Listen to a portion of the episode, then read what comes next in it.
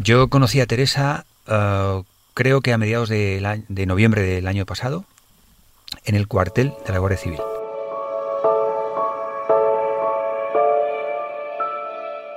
En una situación de riesgo constante, tu entorno puede ser tu mejor aliado o tu peor enemigo. ¿Cuántas farolas hay en el camino que va de tu casa a la panadería? ¿Te has fijado en la dirección de los coches mientras paseabas con tu perro? ¿Sabes cuánto hace que no es pasar una patrulla de la policía? El periodista Rafael J. Álvarez pasó tres meses con Teresa, nombre ficticio de una víctima de la violencia de género. Recuperamos su historia cuando su vida ya no lleva la etiqueta de riesgo extremo, aunque el miedo siga siendo parte de ella. Soy Paula Guisado y esto es Historias del Mundo, un podcast que recupera las grandes historias del año, en un formato distinto con las voces de los periodistas que las contaron. La mayoría responderíamos con un no a cada una de las preguntas anteriores. No contamos farolas porque no pasa por nuestra mente que, en un momento dado, encaramarnos a una pueda ser nuestra única escapatoria. No nos fijamos en la dirección de los coches porque no nos parecen una amenaza. No sabemos si hay policía cerca porque confiamos en no necesitarla. Igual que Teresa en su vida anterior. Recuerdo ver una mujer aquel día más pequeña de lo que es, realmente, físicamente. Es decir, una mujer aún asustada. En aquel momento la orden de alejamiento estaba vigente. Ella seguía teniendo vigilancia, por supuesto, de la Guardia Civil. Llevaba ya unos meses, le quedaban otros tantos. Eh, había tenido además algún eh, encontronazo más o menos cercano con, su verdugo, con su agresor, y, bueno, eh, de repente conocí a un periodista, nunca había tenido contactos con ningún, ningún, tipo de prensa y yo para ella era un desconocido. Entonces ella estaba, yo creo que asustada, tensa, como estábamos nosotros también, durante la primera entrevista que mantuvimos, que fueron casi cuatro o cinco horas, ni comimos, recuerdo, se nos olvidó comer. Eh, ella lloró un par de veces. Bueno, contábamos ahí en el reportaje que incluso hubo un par de ruidos en el exterior de la sala donde estábamos y la, la, desordenaron por completo. Como en tantos casos de violencia de género, la agresión definitiva, la paliza tras la cual Teresa dijo hasta aquí, no fue la primera. Pero ¿qué hace que una persona que sufre este tipo de violencia decida al fin denunciar a su agresor? Por todas las víctimas que yo he tratado, eh, es verdad que hay muchísimas razones, ¿no? Pero algunas han tenido que ver con, la propia supervivencia, es decir, con, que la, agresión final eh, realmente les, les hace temer por su vida de forma seria. ¿no? Lo, que, lo que yo sí creo que hay que transmitir es que es mejor no denunciar a denunciar mal. Frente al mantra oficial que les dice a las mujeres, mujer denuncia, lo que yo he comprobado en mi trabajo es que una, mala denuncia, es decir, una denuncia mal asesorada, eh, sin que la mujer tenga un, respaldo eh, como, como, Dios manda, ¿no? Eh, eso se vuelve contra ella. Una mala denuncia en el sentido, no hablo de denuncias falsas, por supuesto que no, eh, un caso verdadero denunciado malamente se vuelve contra las mujeres. El proceso judicial es muy agresivo contra ellas. Eh, lo primero que van a oír del juez es que tiene derecho a no eh, testificar contra su agresor. Para Teresa, el momento definitivo llegó después de muchos insultos, amenazas y palizas. La última fue distinta. Su novio la dejó abandonada en medio de la nada, herida y sola. Y desde ahí decidió empezar a reconstruir su vida. Tras la denuncia, esa vida se convirtió en lo que Rafael definió como un ritual de cautelas. Las farolas, las rotondas, los coches de policía, también el spray de pimienta, siempre a mano, y el móvil con el botón del pánico, preparado incluso para salir a tirar la basura. Teresa cuenta que más que vivir, deja que los días pasen por ella.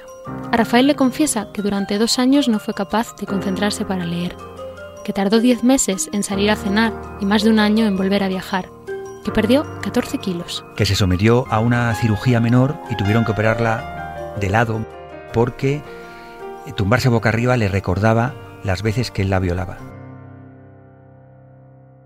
La vida post-maltrato de Teresa es una vida llena de reojos.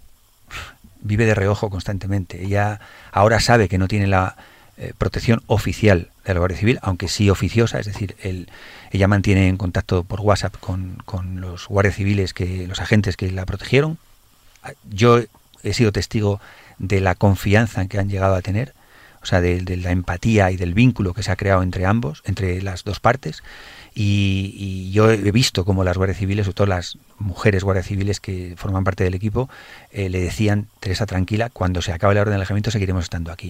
Pero no deja de ser una vida llena de sospechas, ¿no? Eh, ella, contábamos en el reportaje todas las cautelas que, ella ha desarrollado en estos meses, estos años, año y pico de, problema, ¿no?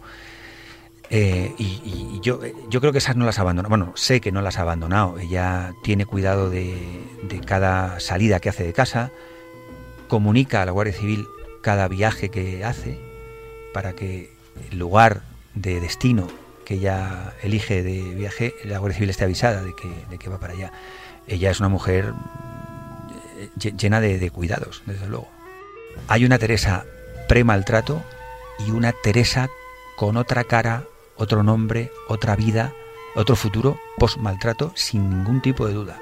La Teresa que existió antes de que en su vida se cruzase ese malnacido de agresor que tuvo como pareja, eh, era una mujer totalmente distinta a la que ha sido durante el maltrato, durante el periodo de la orden de alejamiento, es decir, de el periodo de la, de la protección y incluso los meses que ya lleva sin, sin orden de, protección en vigor y siendo una mujer entre comillas, libre. En junio de este año había más de 58.000 casos en el sistema de seguimiento integral para casos de violencia de género.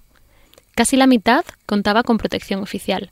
32, como entonces Teresa, se encontraban en un nivel de riesgo extremo. En los tres meses que Rafael pasó con Teresa, 12 mujeres fueron asesinadas por sus parejas o exparejas. Todo el tiempo que nosotros estábamos eh, en contacto, muchas veces telefónico, muchas veces por WhatsApp eh, y muchas veces en, persona, eh, el terrorismo machista siguió haciendo de las suyas. En los tres meses se produjeron varios asesinatos. Lo que recuerdo es que cada vez que una mujer era asesinada en esos tres meses, cada mañana que se conocía la noticia o cada noche, a mí Teresa me mandaba un WhatsApp y me decía, no puedo con esto, esto es insoportable. Eran mensajes, no diría desesperados, sino mensajes militantes desde el punto de vista de que, la sociedad tiene que hacer algo contra esta, lacra, ¿no? Cuando lo volvíamos a ver, ella me decía que ese día lo pasaba peor, es decir, que ella, cuando había un asesinato de género, eh, aunque fuese en la otra punta del país, eh, ella se revolvía, la vida se, desordenaba un rato, unas cuantas horas. A mediados del mismo mes de junio, la cifra de víctimas de la violencia machista alcanzó un dramático número redondo, mil asesinadas desde 2003.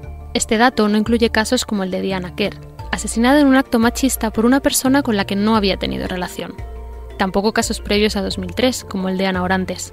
Oficialmente, la primera víctima mortal de la violencia de género en España se registró el 6 de enero de 2003, su historia también la contó Rafael J. Álvarez. Mi madre se llamaba Diana Janet Vargas Carvajal y fue la víctima número uno de violencia de género en España.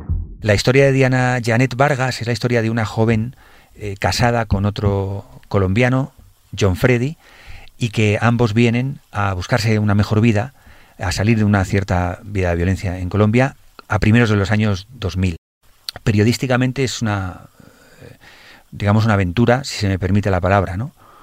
no tiene ninguna connotación heroica. ¿eh? Simplemente digo aventura porque, porque fue bastante difícil de dar con ello. Mm, solo sabíamos, porque las estadísticas así lo decían, que una mujer colombiana de 26 años, creo 28 años, había sido asesinada el 6 de enero del año 2003 en Fuengirola, Málaga. Bueno, no funciona la, la relación, tienen una hija pequeña eh, y no funciona la relación, se separan y la historia de Diana es que ella hace su vida, John Freddy viene a Madrid, o sea, se va de Fuengirola y eh, Diana pues vive en, esa, en la Costa del Sol, se busca la vida como puede, limpia casas, tal y cual, y tiene, eh, adquiere otra pareja. Esa relación es tóxica, es una relación que empieza mal y que, termina de la peor forma posible. Em, bueno, nos movimos por arriba y por abajo, con la gente de Málaga, con, todo tratamos de buscar a los a, las abogadas de, de, la familia de, Diana. un funcionario del cementerio fue bastante diligente y bastante amable con nosotros para darnos alguna información sin romper la protección de datos y, ahí supimos que, ya no estaba allí el cuerpo porque alguien en el año 2008 había, se había presentado y se lo había, lo había reclamado.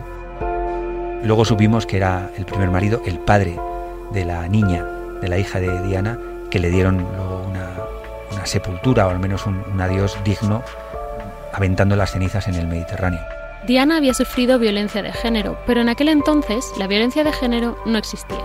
Había violencia de género, pero no se llamaba así, y por tanto nadie la consideraba como tal para darle el tratamiento que merece. En el año 2002, haber presentado una denuncia porque tu marido o tu novio te pega, te agrede, hubiera significado eh, quedar en manos de la bonomía, de la sensibilidad o de la... Eh, del compromiso de la gente o de la agente de policía de turno. En el mejor de los casos hubiera sido tramitada como una cuestión de violencia doméstica, es decir, como violencia intrafamiliar, que está ahora tan de moda. ¿no? Posiblemente ni ella tenía la conciencia de que era una mujer víctima de violencia de género, es decir, por ser, por ser mujer, ni por supuesto las autoridades que hubiesen recibido su denuncia como tal. Hubiera sido, no lo hizo, pero en el caso de que lo hubiera hecho, hubiera sido eh, un camino aún más difícil de lo que es para una mujer actualmente. Tras varios avisos, en la noche de Reyes, Diana fue asesinada. Después de varios episodios de maltrato, de una relación de dominación y de, maltrato, de violencia de género, pues este novio, este sueco, en la noche de Reyes del 2003 la, la empuja por el balcón y ella pues muere en el acto al caer. Esa es la historia de hasta donde llegó Diana. Laura, la hija de Diana, cuenta cómo ella también ha sufrido malos tratos. Perder a una madre por la violencia de género no te inmuniza contra ella. ¿Sufrirla en primera persona? Tampoco. Una piensa que ya no le van a pasar estas cosas, ¿sabes? Una piensa que su madre murió por violencia de género. No, yo no, yo no voy a sufrir violencia de género. Eh, ya la he vivido por mí misma después de pensar eso.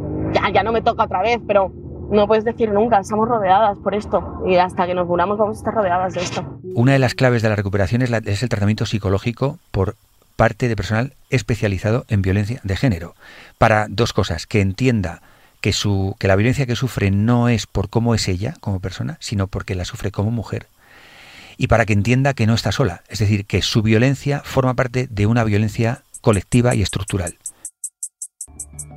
En los últimos años baja lentamente el número de víctimas mortales de la violencia de género. Sube considerablemente el número de denuncias. Se mantiene casi constante el porcentaje de mujeres asesinadas por su pareja o expareja que nunca llegó a denunciar. Teresa lo hizo y quizás por eso, probablemente por eso, podemos hablar de la mujer que es hoy, cuando el miedo sigue, pero la vida también. Yo sigo hablando con, Teresa con cierta frecuencia, nos cruzamos WhatsApp, nos, eh, nos compartimos algunas cosas que tuvimos en común, alguna literatura, eh, algunas imágenes. Eh, y, sobre todo ella me tiene un poco al día. Y yo también a veces le, me interesa por ver cómo anda, por cómo está, porque a veces, claro, el periodismo se ocupa de una historia y cuando la publica la olvida, ¿no? Y yo creo que hay historias que, bueno, somos personas también los periodistas, parece que no a veces, pero a veces hay periodistas que son personas y, nos llaman, nos, nos, tocan el corazón. A mí eh, esta mujer me parece además un ejemplo de no, no solo de hacer periodismo, sino de, cómo se trata la violencia de género en España. ¿no? Eh, ella tuvo X tiempo una, una, orden de alejamiento y por tanto una, una protección policial y ahora deja de tener las dos cosas. Bueno, ¿qué, pasa con ella? ¿no? no es una curiosidad periodística, pero a lo mejor lo acaba siendo. A lo mejor el año que viene hay que contar que es de, que es de Teresa, ¿no? O que ha sido de Teresa un año después de, de terminar su orden y terminar su protección. A lo mejor. Mira, no se me había ocurrido, y ahora que estoy hablando contigo, se me ocurre que puede ser una historia. En uno de sus muchos encuentros, Teresa le enseña a Rafa un cuaderno. Entre sus páginas, una cara sonriente y una frase subrayada. Un año viva.